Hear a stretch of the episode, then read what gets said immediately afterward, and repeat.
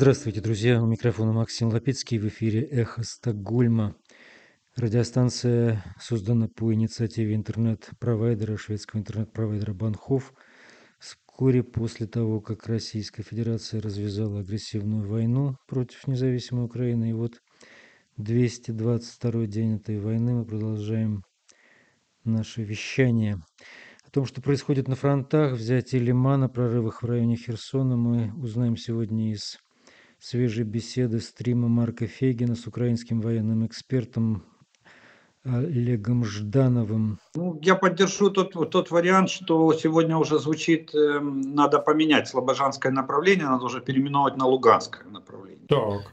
Это, это, это будет уже правильно с оперативной точки зрения. Я, и, э, в принципе, вот э, такое продвижение вооруженных сил Украины, я так понимаю, будет э, вот такими скачками как мы и говорили в самом начале, что сначала mm-hmm. идут, э, вот был первый этап, потом мы э, из, как бы резервы наши в бой ввели, остановились или сбавили темп, перегруппировались и пошел следующий этап э, ввода в бой резервов.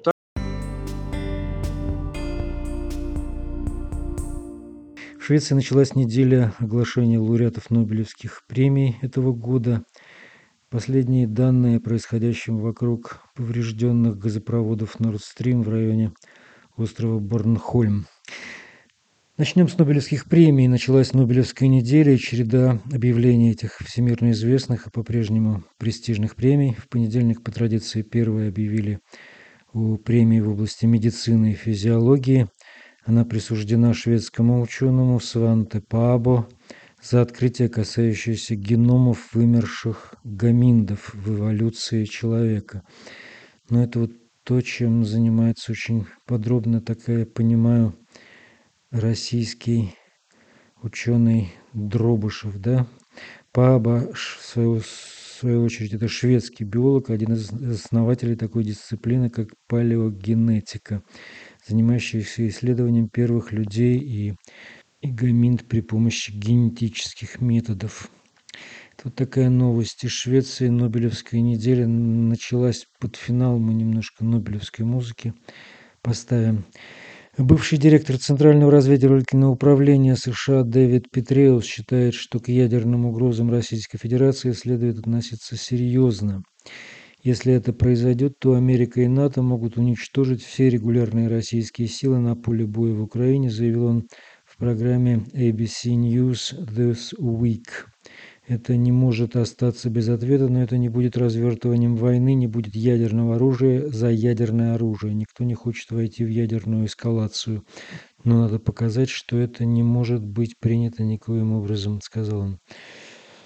По данным шведской береговой охраны, в понедельник незначительно увеличилась утечка газа из Северного потока-2 в экономической зоне Швеции. Мы не знаем, чем это вызвано, но внимательно следим за развитием ситуации, заявил шведскому телевидению Матиас Линдхольм из береговой охраны Швеции. По данным береговой охраны и компании Nord Stream, два выброса в шведской экономической зоне должны были прекратиться в воскресенье.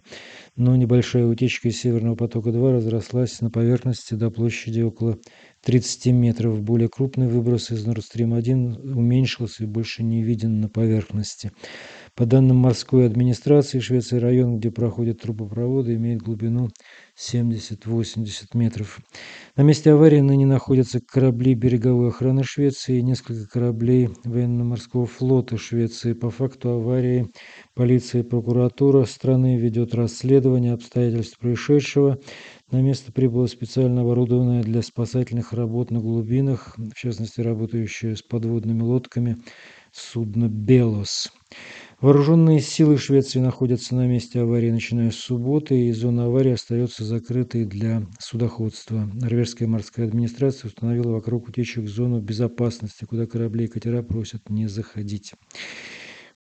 Швейцарская компания Nord Stream, в которой, соответственно, российская газовая монополия «Газпром» является мажоритарным владельцем, написал на своем сайте, что намерена приступить к оценке ущерба газопроводу, как только получит необходимое официальное разрешение. Хотя, собственно говоря, э, по сути никаких разрешений особых для этого не требуется, потому что это вообще-то нейтральные воды, и они там могут спокойно разбираться, да, оценивать ущерб, нанесенный газопроводу. Вы слушаете «Эхо Стокгольма». Мы вещаем помимо различных платформ в интернете, как то Telegram, SoundCloud, Apple Podcast. Мы вещаем на коротких волнах. Диапазон у нас 31 метра, частота 9670 кГц. Мы вещаем по вторникам и субботам в 10 вечера по Киеву или Москве. А сейчас включим YouTube стрим правозащитника Марка Фейгина. Он беседует с украинским военным экспертом Олегом Ждановым. Стрим называется «Лиманский котел». О нем речь пойдет тоже, но не только об этом. Дорогие друзья, рад всех приветствовать на канале Фейгин Live. Сегодня понедельник, 3 октября. Время 20 часов 1 минута. И мы проводим очередной стрим на канале. У нас сегодня в гостях военный эксперт Олег Жданов. Олег, рады видеть. Добрый вечер. А, назвали мы его Лиманский котел, хотя все время отстаем. Пока обсуждали, уже тут надо э, про другие котлы, там от Золотой Балки до Кременной. Но в любом случае мы обозначаем тему, а там поговорим обо всем. А, нас уже больше 20 тысяч смотрят, и около 5 тысяч поставили лайки. Я благодарю всех э, зрителей, что вы присоединились к нам. Напоминаю, у нас сегодня целых три эфира, помимо эфира с Олегом Ждановым. У нас следующий будет э, эфир с Геннадием Гудковым. Много чего там тоже обсудим. мобилизацию, и Кадырова, и Лапина, и так далее. Ну и завершающий эфир через 2 часа в 22.00, как обычно, с Алексеем Арестовичем. Подведем итоги дня поговорим на разные темы. Ну, так что оставайтесь с нами в течение этих почти трех часов. А, конечно, подписывайтесь на канал Фейгин Live, это очень важно. Мы двигаемся к э, миллиону 850 тысячам подписчиков. Чем больше подписчиков, тем больше просмотров. Мы эту корреляцию давно установили. И обязательно на канал Олега Жданова в описании к этому видео по имени Олег Жданов можете пройти по ссылке и подписаться на канал там. Ну что, Олег, давайте начнем э, с анализа того, что произошло. А, я имею в виду, собственно говоря, деоккупацию Лимана и дальнейшие движения а, в сторону, в сторону уже а, Северодонецка и Лисичанска, о чем сейчас уже заявляют э, паблики российские, и Кременной якобы подходят э, туда, ну и дальше.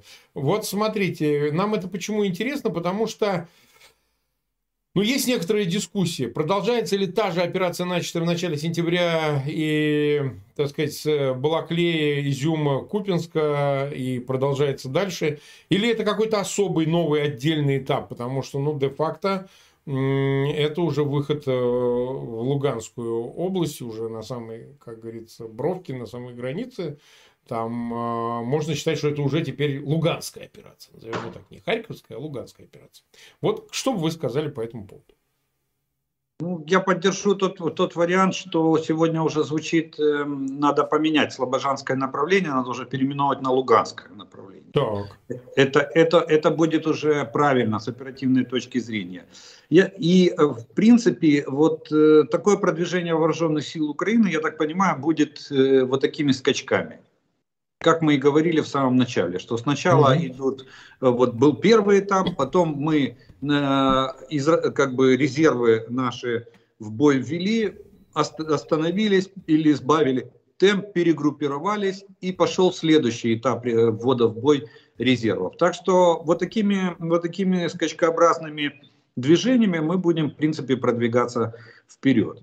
И самое, э, мы начали, ну, я бы сказал, здесь, наверное, даже больше, шире операция, чем в Харьковской области. Почему? Потому что в Харьковской области мы начинали с узкого прорыва в направлении Балаклеи, а здесь мы пошли широким фронтом э, с Купенска, мы на Сватово движемся, и сегодня уже там, э, ну у нас, кстати, э, самое интересное, что лучшим источником информации, оперативным источником информации на сегодняшний день стали российские паблики.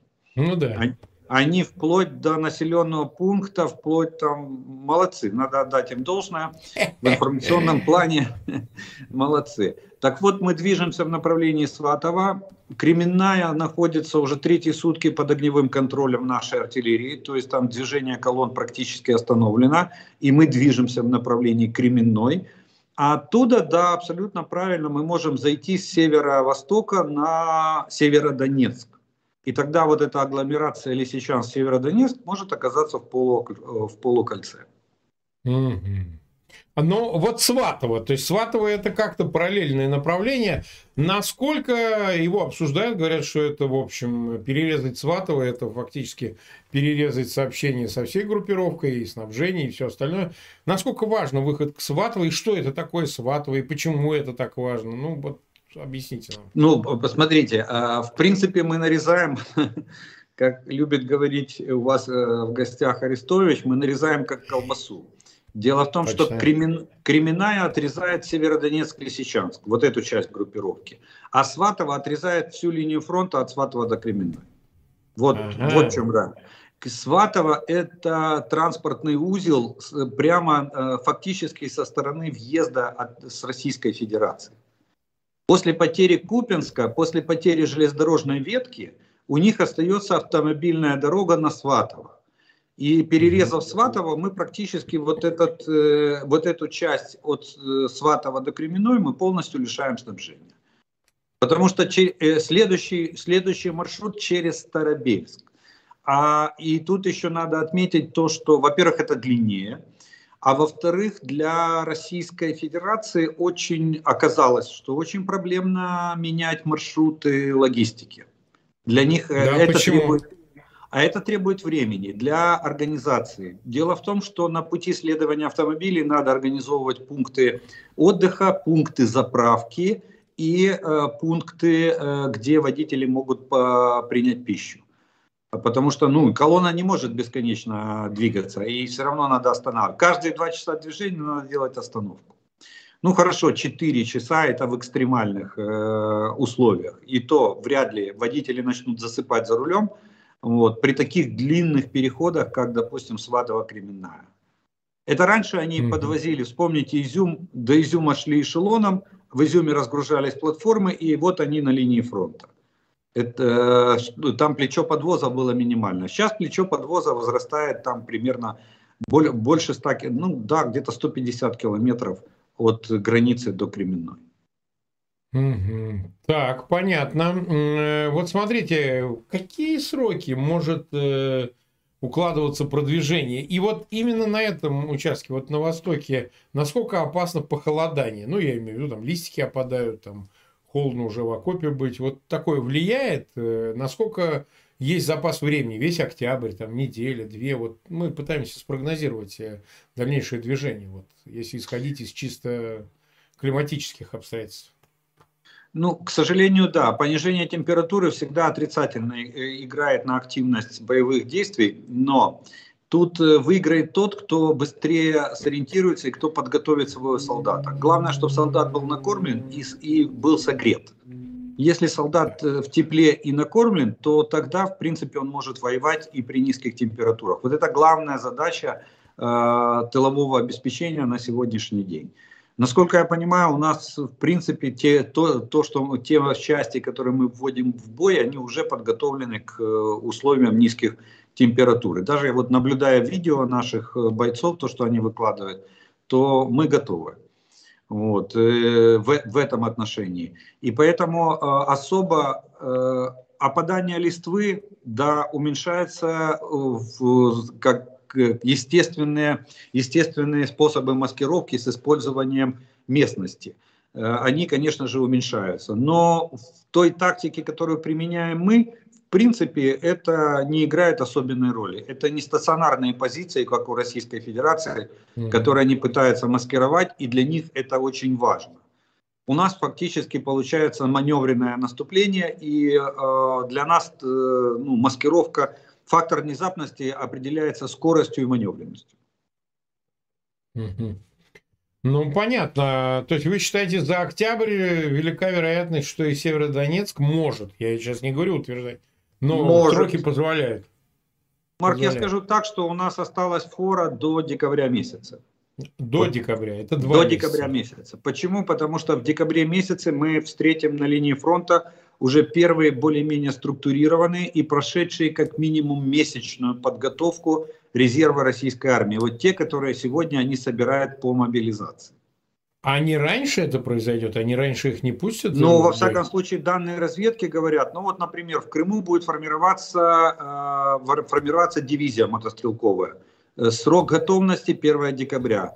В Крыму формируется в, Севастополе на базе 810-я бригада морской пехоты. Там прибыло около 3000 человек.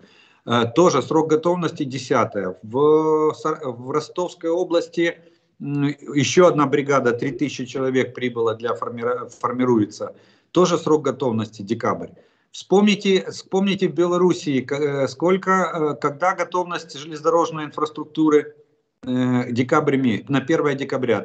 Контракты рассчитаны на октябрь-ноябрь. Это значит, что в ходе э, э реконструкции будут приходить. Сейчас первая команда 20 тысяч придет, но это будет команда не военная. Это, на мой взгляд, будет э, рабочая команда, которая будет готовить, э, готовить казарменный фонд. Ну вот из того, что выделяет Лукашенко, там эти фермы, э, технические эти, как они, промышленные зоны вот, и они будут помогать этим фирмам восстанавливать инфраструктуру. В декабре они будут формировать группировку в Беларуси. А вот на южном направлении, мне кажется, декабрь это будет вот в первых частей и подразделений, которые будут уже сформированы из военнообязанных. Какой, на ваш взгляд, э, есть резерв численности? Ну, дивизии, понятно, но они могут 100 тысяч подготовить к 1 декабря мобилизованных, там 150. Это о каких цифрах вообще может идти? Ну, я думаю, что, я думаю, что не больше 100 тысяч. Э, почему? Потому что, вот смотрите, как раз они, кстати, они уперлись в предел своих возможностей. Они набрали 100 с лишним тысяч на сегодняшний mm-hmm. день, mm-hmm. и дальше началась пробка. То есть то что, э, то, что собирают военкоматы и пытаются отправить на пересыльные пункты, их дальше девать некуда. И поэтому мы наблюдаем вот эти видео, что они сидят под воинскими да, частями в поле, жгут костры, пьют водку и как-то греются. Они через неделю начнут разбегаться. Если они там... Ну, ну, неизбежно, еще... да. А может, а может быть и раньше, потому что становится холодно. Э, они начали открывать склады НЗ, а там, а там все мыши съели. Вот, э, вот эти разговоры, что полтора миллиона комплектов э, формы пропали. Да ну, практически как в том кино, шашлык, три порции выбросила в пропасть. Да, выбросила да. в пропасть. Вот все именно украдено вот эти... до вас, все украдено да. там другой фильм, более точно. Все украдено до вас. И вот эти кирзовые сапоги, снятые с НЗ, вместо трековых ботин, ну, я уже не говорю про трековые ботины, про берцы хотя бы. Э, берцы хотя бы выдали. Нет, берцев нет, они снимают кирзачи с э, НЗ, и будут им выдавать. Что там от них осталось, я не представляю, этих кирзачей в такой, такой срок хранения. Поэтому я думаю, что не больше, ну, 150 тысяч это будет потолок. Кстати, вы знаете, что наконец, ну, нашелся кто-то умный, к величайшему сожалению, в Генштабе Российской Федерации, подсказал Путину перен... срочно перенести призыв на 1 ноября. Угу. Так что указ Путина уже подправили. Уже стоит э, организовать призыв на срочную службу не с 1 октября, а с 1 ноября. То есть Это они делается поняли, для что... того, чтобы э, вот э, ресурсы организационные потратить именно на мобилизацию, а не на призыв. Правильно я понимаю? Э, дело не в ресурсах. Дело в том, что система может рухнуть. Она у них и так валится. Мобилизационная система, она валится. Она, не, ну, она понятно, рассчитана... Да, я это имею в виду. Вот именно это. А уже ресурсы, я даже не представляю, что они, во что они будут срочников одевать в ноябре месяце. Э, и сколько останется срочников, желающих. Сейчас мамы начнут прятать э, детей. Не, это уже идет, уже идет. Этот процесс. Вот. И в ноябре кого они будут собирать, это, уже будет э, огромный вопрос. Вот. Но я думаю, что именно из-за того, что правильно ресурсная база и база, э, ну вот эти вот ППЛС, пункты приема личного, ну я знаю, что это такое. У нас на базе э, моя батарея как раз разворачивала пункт приема личного состава в военном училище, когда я учился. Так что я, я хорошо знаю эту систему организации. И да, к ППЛСу должны быть подвязаны склады. Это вот про те полтора миллиона комплектов, которые, которые говорилось. Это склады НЗ, которые лежат, как правило, окружного подчинения. И их имеют право расходовать только по войне. Так что, ну, уже поздно, на мой взгляд, там возбуждать уголовные дела, искать виноватых. Если, если открыли, а склад пустой, ну все, значит надо просто констатировать факт. Ну да, нет, они за это время же не произведут нового, понимаете? Это ж... недаром, недаром после встречи Лукашенко и Путина сказали, что Белоруссия получила большущий заказ на пошив формы. Видно, генералы знали. Так это когда, когда еще было? Как только первые, первую мобилизацию, первые дни объявления мобилизации, но, видимо, в Генштабе чувствовали, э, как это, шестым чувством понимали, что там на складах ничего уже нет. Там есть еще одно объяснение. Этот Гурулев, он же выступал, э, скажем так, радостный, что сняли замминистра по тылу Булгакова, который доверенное лицо Шойгу, они вместе воровали. Вот, и вместо него назначили вот этого Мизинцева, да, с которым тот знаком и так далее. И я думаю, что это в эту же, в эту же, так сказать, лунку шарик бросают, что это вот Булгаков все украл. Где полтора миллиона комплектов? Ну, ну это, типа это, того, это, своя игра какая-то.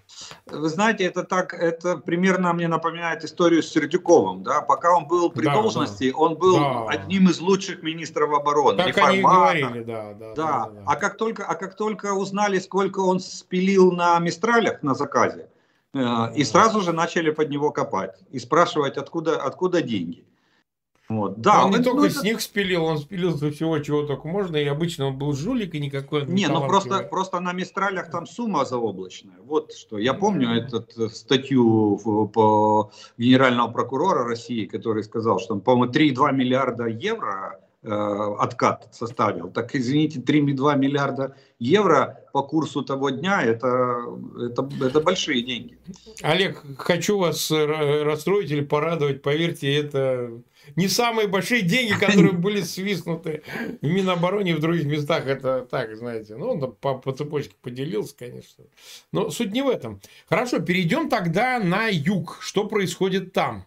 Потому что начала появляться информация, что в общем, и там достаточно успешно складывается ситуация. Мы сейчас карту покажем.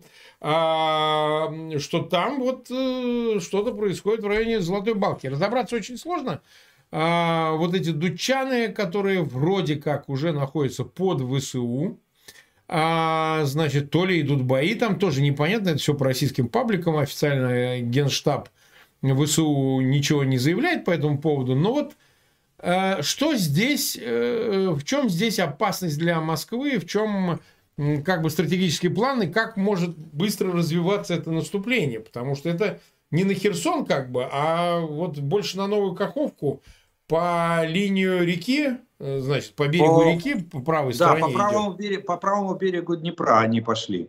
И а, смотрите, э, кстати, э, ну вот сам не могу разобраться пока, есть у меня предположение.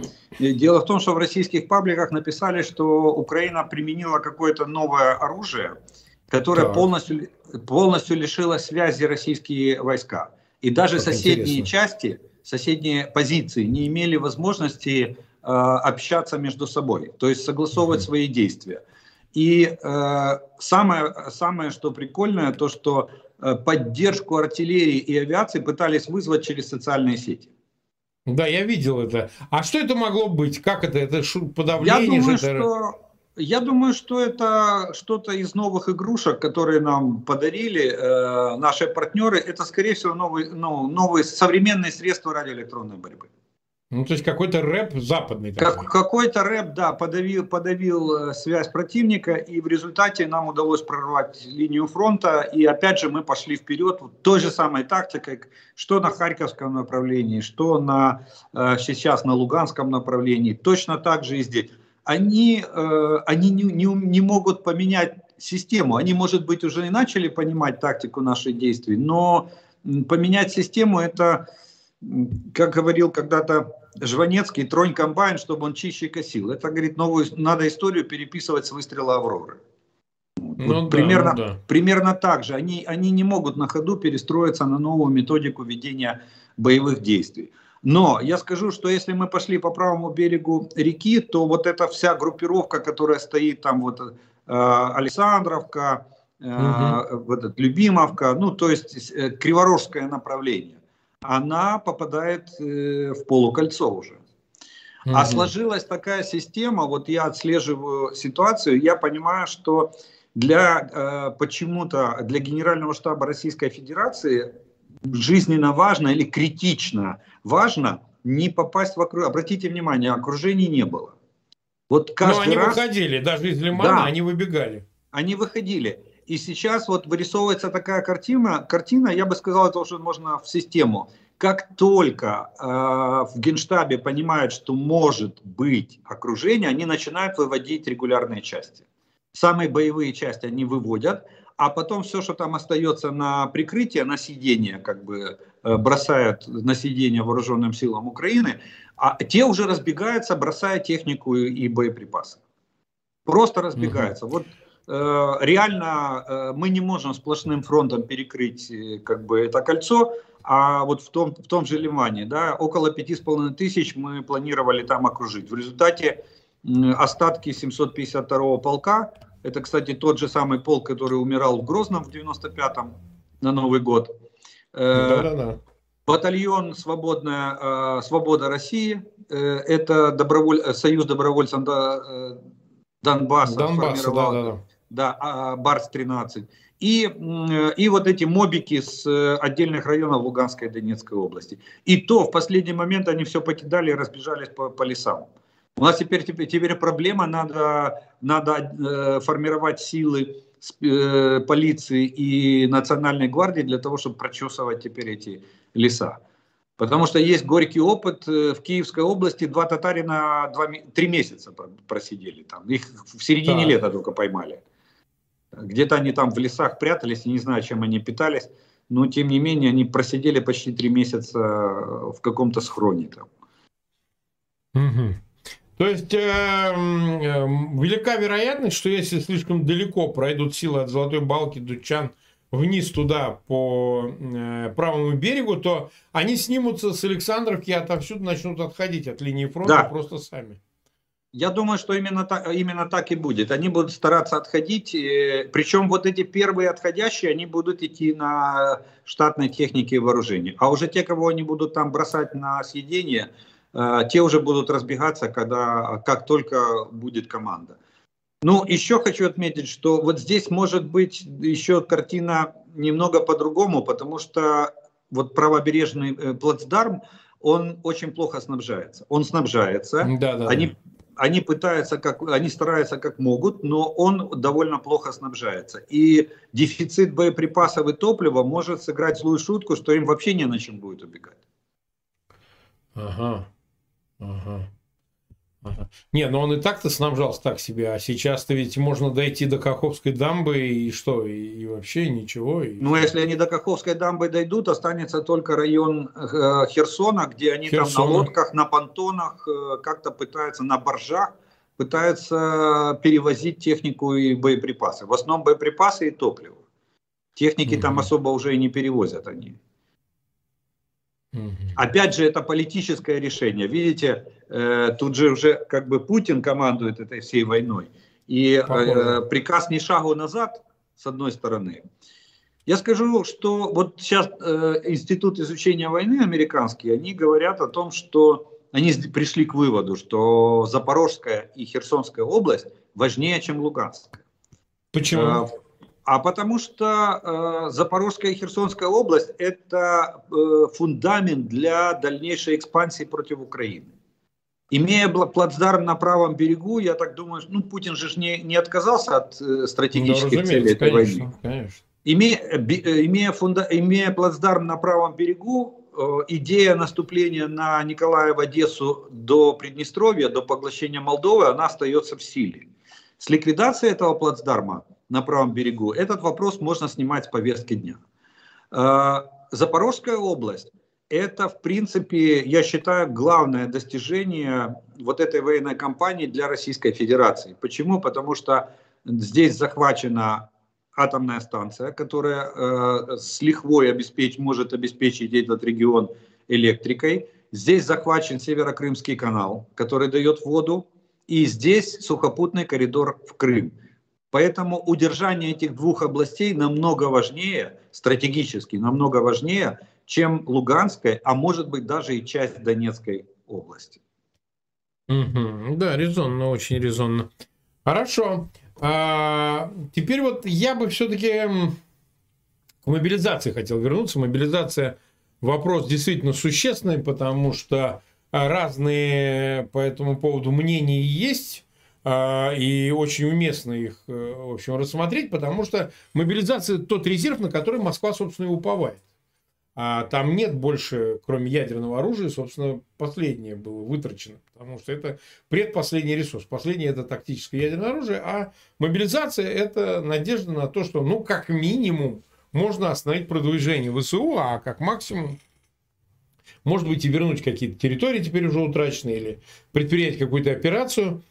Вот спустя время, там фактически с 21 сентября, когда она, эта мобилизация была объявлена, Конечно, в контексте этих фейковых референдумов, всей этой шелухи, но тем не менее, а сложилось ли впечатление, что действительно вот этими больше 100 тысячами, о которых мы говорим, там 100, 110, 120 тысяч, можно решить какую-то из этих вышеперечисленных задач.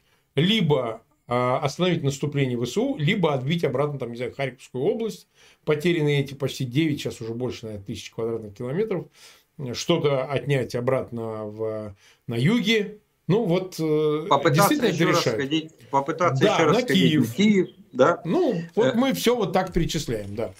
В принципе, Марк, в принципе, э, в идеале, да, с миллион, миллион двести тысяч группировкой войск, да, это вполне было бы реально. Но у них Но... нету миллион двести тысяч. Нет, так они же хотят миллион двести тысяч, я так понимаю, к лету следующего года собрать. Но это реально? Нет, в их, реалиях, в их реалиях нет. Это невыполнимая задача.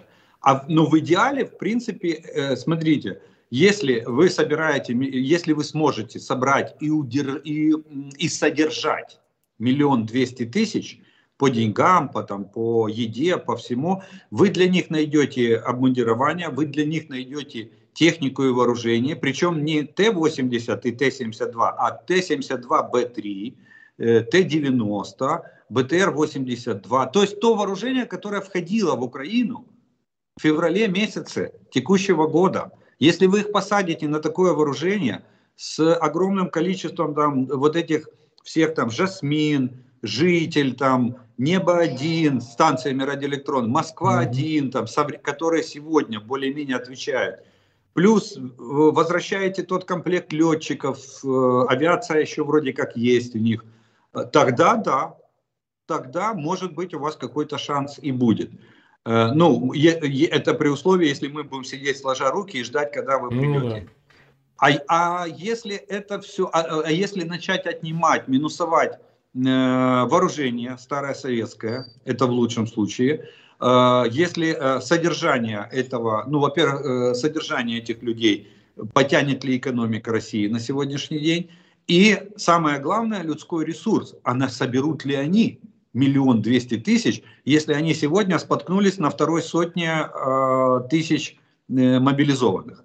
И уже призыв переносится, и уже э, встает вопрос, во что одевать, уже встает вопрос, куда расселять э, и так далее и тому подобное. Поэтому мы я думаю, исходим... что это да, невыполнимая да. задача на сегодняшний день.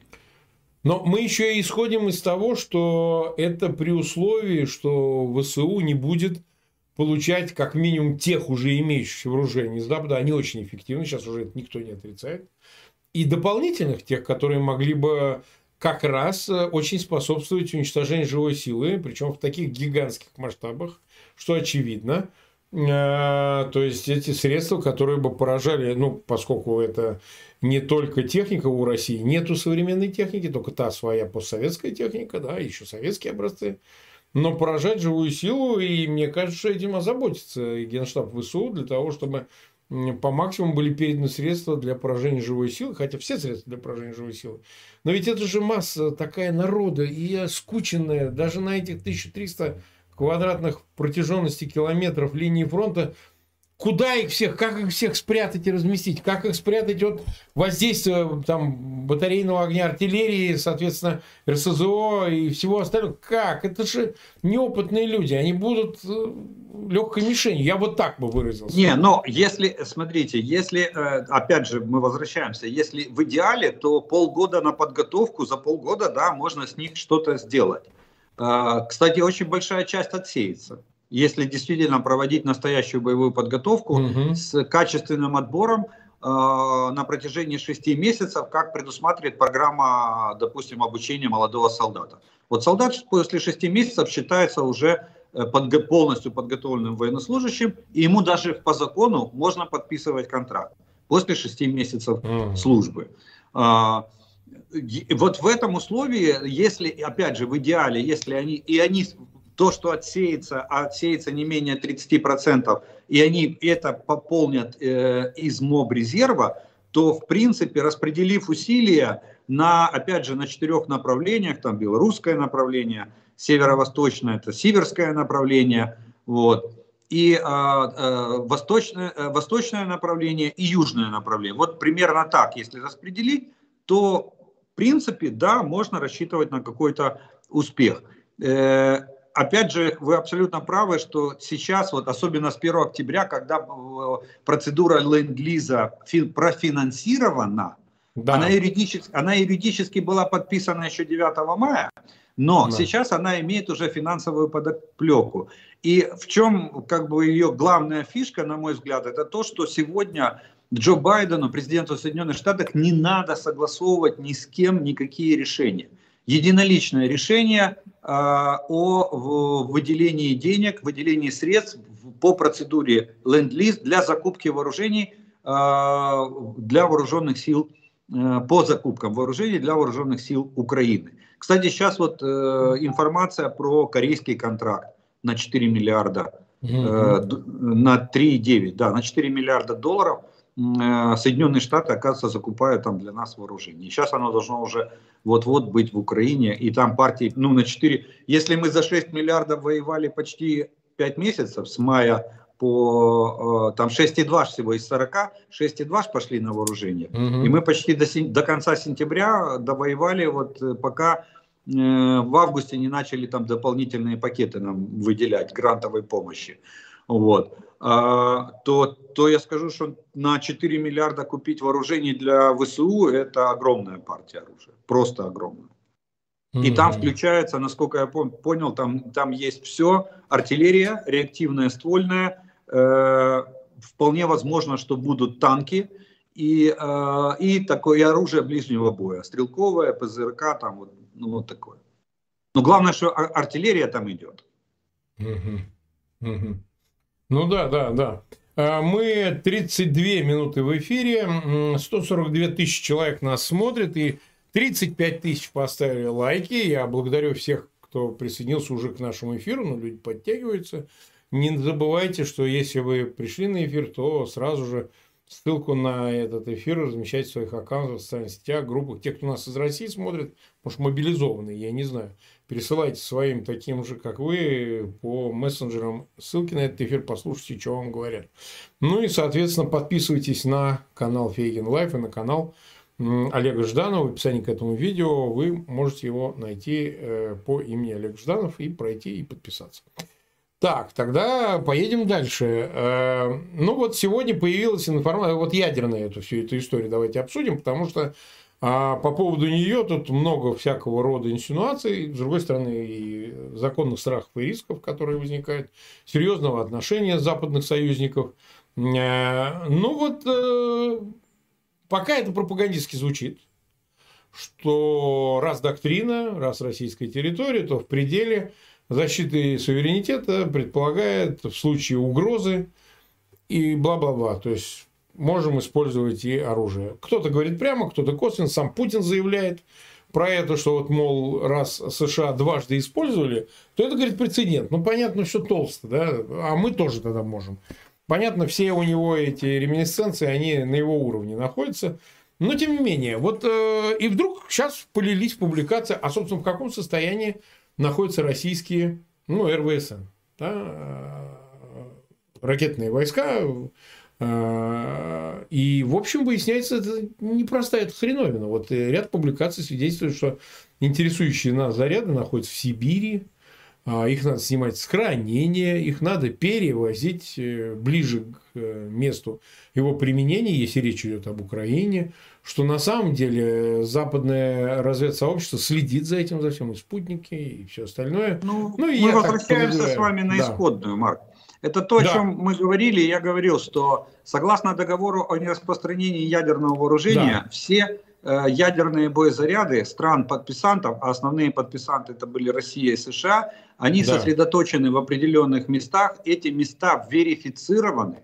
То есть да. там вплоть до того, что, ну, вот я проходил верификацию по договору о сокращении, об ограничении обычных вооружений в Европе. Был такой договор, и вот э, наш, на, э, я был командиром дивизиона гаубичного 2С3, а, и 2С3 как, как средство применения ядерного боеприпаса, она попадала под верификацию. Я знаю, что это такое. Это схема, и не дай бог ты переставишь с места на место самоходку. Там все, крик, вопли, вырванные годы.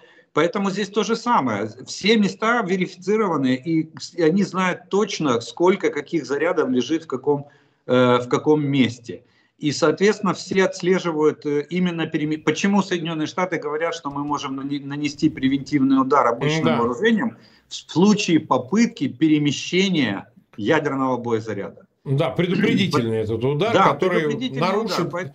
цепочку. Поэтому все, поэтому все известно, никакого. А вот насчет РВСН, ну, скажу так, я, я не берусь говорить за всю триаду, за воздушный компонент, за морской компонент. Да. Я так понимаю, что в воздушном компоненте остались Ту-95, Ту-22М3, Ту-95 и Медведи, и Ту-90, и Ту-160 Белый Лебедь, три. Угу. Три самолета, которые могут э, нести ядерные, ядерные боезаряды. Э, они, в принципе, на крыле разницы и, и пускают ракеты. Те же Х-101, меняется только голова. Ракета запускается, мы видим, что она рабочая. По подводным лодкам тут, на, на мой взгляд, самое лучшее, наверное, положение на флоте, потому что они более-менее новые. Не знаю, насколько технически они там соответствуют угу. нынешним э, современным требованиям, э, и, но, тем не менее, они там их строили. Три они построили точно, типа класса Э, это атомные ракетные подводные, э, атомные подводные ракетоносцы, вот, э, плюс вот такие, как Посейдон, которые, ну, угу. Посейдона самого-то, может быть, и нету в ядерном исполнении. Это оказалось, к великому счастью, даже такая приличная газета, как «Ля Репаблика», итальянская, оказалась э, бульварной газетой. ну, то есть прессой, это которая... фейк, что на, на, на этой подлодке Белгород нету э, Посейдона, или что? В чем фейк? Лодка, лодка стоит на месте. Никуда ну, не выходила? Никуда не выходила. На сайте НАТО никаких изменений по состоянию Северного флота mm, э, абсолютно нет. По... Они же не ходят в, в одиночное... Это называется автономка а, а параллельно с ней же идет такая же лодка, только стра- какой-нибудь страны члена НАТО. Понимаете, они ну, же никогда не ходят. Вспомните, вспомните трагедию Курска, э, сколько было разговоров о том, что там же рядом под водой присутствовали две американские да, да. субмарины. У, принимали они участие в трагедии или не принимали там, мы не знаем, это не доказано. Но сам факт их присутствия на, в Баренцевом море рядом с Курском, пожалуйста, и точно так же в Мировом океане эта лодка не ходит одна. Где-то там за ней ходит американская лодка или там французская лодка. Кто дежурит из них? То есть здесь не бывает такого э, по поводу того, что она ушла и никто не знает где она. Нет. Любая атомная подводная лодка имеет еще за собой шлейф.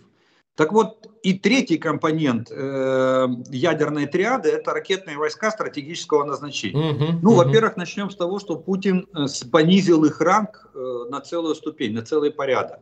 Он из вида вооруженных сил превратил их в род войск и ввел в состав сухопутных войск. Это значительно снижает финансирование и престиж этих, э, этого вида. Э, этих, э, этого вида. Э, это раз. Второе, э, ракетные, э, ракеты, которые находятся у них на вооружении, основную работу по регламенту этих ракет, а регламент надо проводить каждые два года, выполнял завод Южмаш. Угу.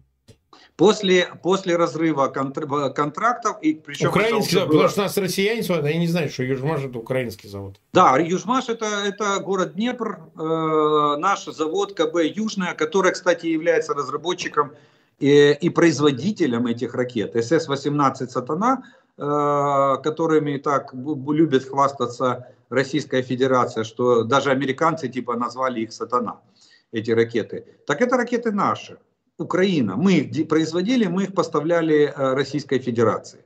Так вот, когда был полностью разорван контракт и мы прекратили регламент, Россия сделала комиссию свою собственную на базе какого-то своего из одного из заводов, вот. и они акты подписывают. Как они там проводят, мы не знаем. Поэтому сказать, что они в хорошем состоянии, ну, может быть в рабочем, но я не скажу, что они там соответствуют тому регламенту. Потому что мы, как завод-производитель, как э, завод-производитель э, или правообладатель, мы ну, не проводили регламент, не можем, не можем этого сказать. Насколько у них квалифицированные специалисты, тоже сказать на сегодняшний день довольно тяжело. Так что скажу так, вывод можно сделать такой. Ядерная триада, да, она существует из носителей.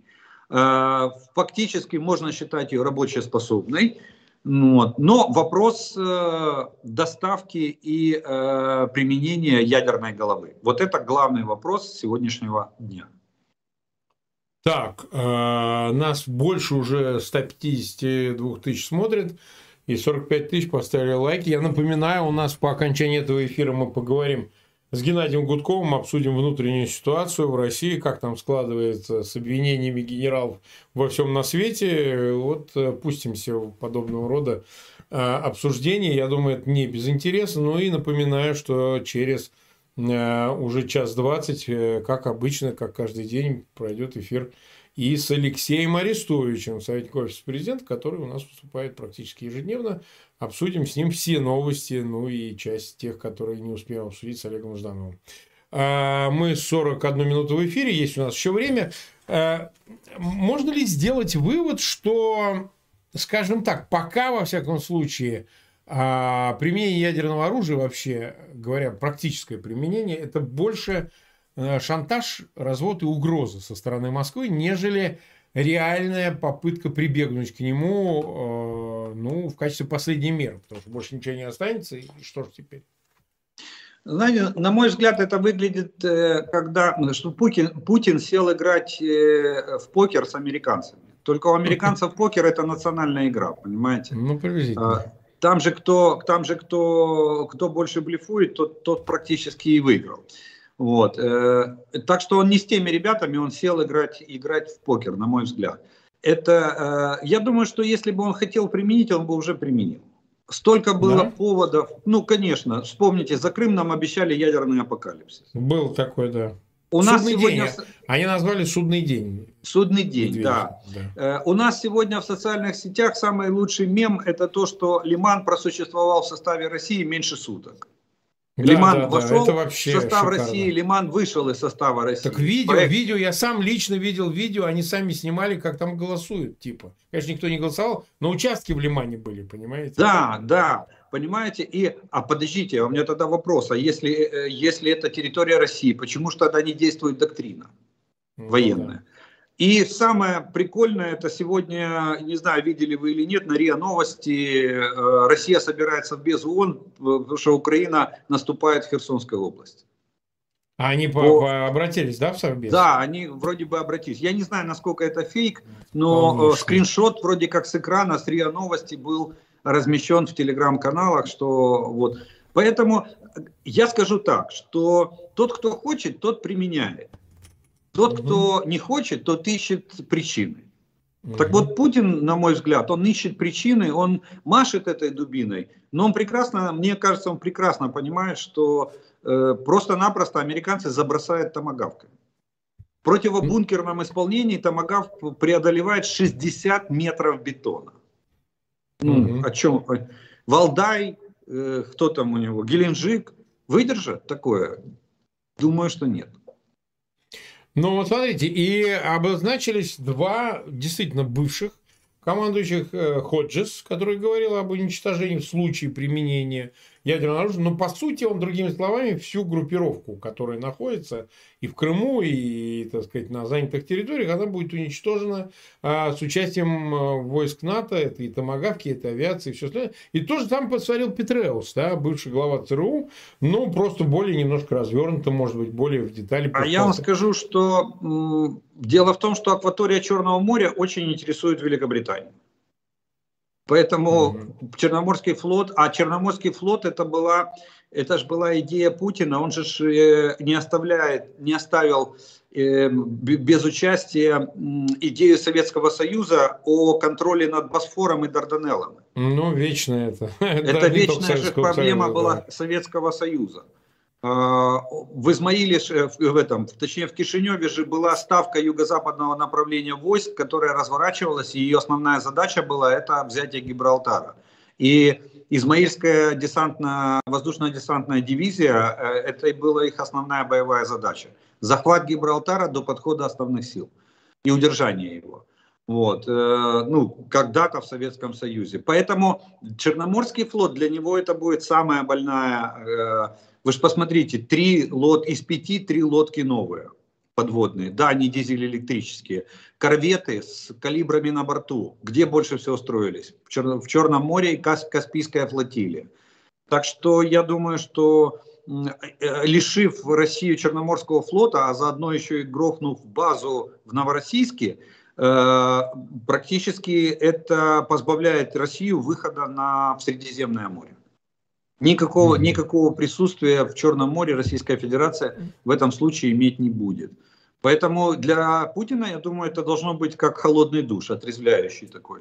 Э, в плане того, что хочешь, да, пожалуйста, мы нанесем по военным объектам в Крыму, мы нанесем по Черноморскому флоту и его основной базе Новороссийск. Вот. А дальше, после победы Украины, э, вопрос, э, вопрос присутствия России в Черном море будет стоять ну, 59-м в повестке дня. А, дело в том, что Москва ведь вот конкретно на эти значит, заявления Петреуса, там, а, прежде всего его, да, он все-таки бывший глава ЦРУ и бывший генерал, так сказать, который командовал в, войсками США в Европе, они же не ответили. То есть они же обычно бросаются на виск с истерикой, значит, с завываниями и так далее. А тут я как-то даже не видел реакции, потому что, ну, скорее ли всего, Джек Салливан, советник по национальной безопасности, который выступал в самый канун признания этих территорий, так называемых, значит, российскими, вот, э, в результате фейковых ревью, он же сказал в интервью CNN о, о том, что, значит, в частном порядке передал что с ними произойдет, и там а, на разные лады он употреблял катастрофические последствия, что будет в случае применения ядерного оружия России. А Блинкин заявил там а, ужасающий хорифик и так далее. То есть, значит ли это, что они ему рассказали ровно то, что озвучил Петреус, э, что вот будет это, это, это и это. То есть, прям конкретно. Думаю, что да. И именно, скорее всего, поэтому нет истерики, потому что в Кремле просто молча все впитали, как губка. И, э, и у них есть понимание и осознание того, что, что им объяснили. Тем более, вы же не забывайте, что тут э, в дальности досягаемой, Томагавками, да. находятся две авиационно-ударные группы, пятый и шестой флот США. Да, конечно, для них что они тут. А в Средиземном море шестой, в, этом, в Персидском заливе пятый. Пожалуйста, две авиационно-ударные группы. Э, Томагавк две с тысячи километров летит. Достает до любого.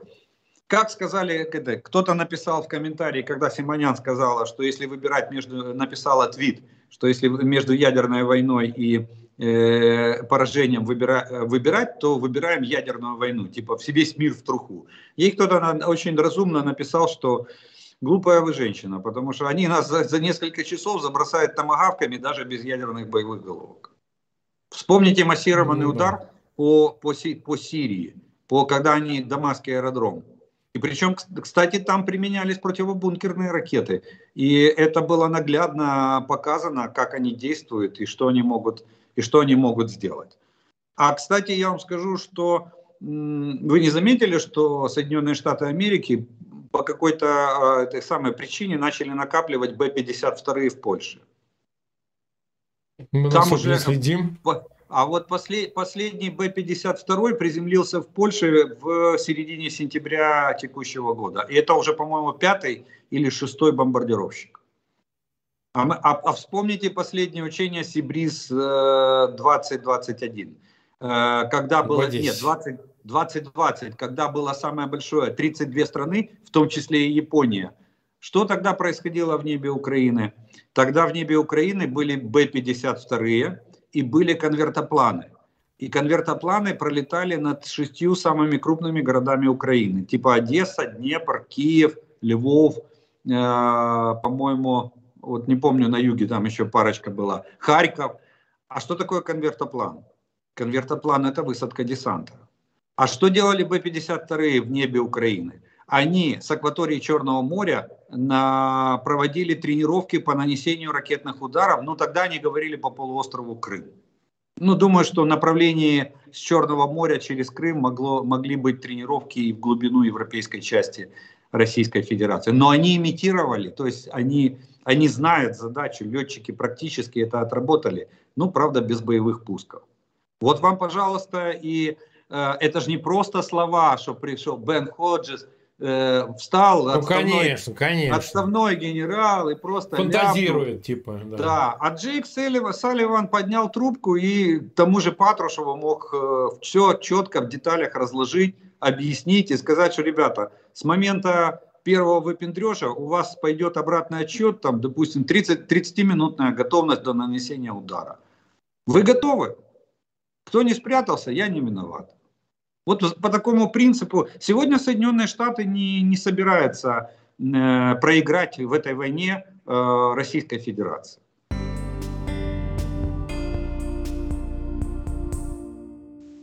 Это был стрим, разговор Марка Фейгина с украинским военным экспертом Олегом Ждановым. Передача «Эхо Стокгольма» подходит к концу. На коротких волнах по вторникам и субботам мы вещаем на частоте 9670 кГц в 10 вечера.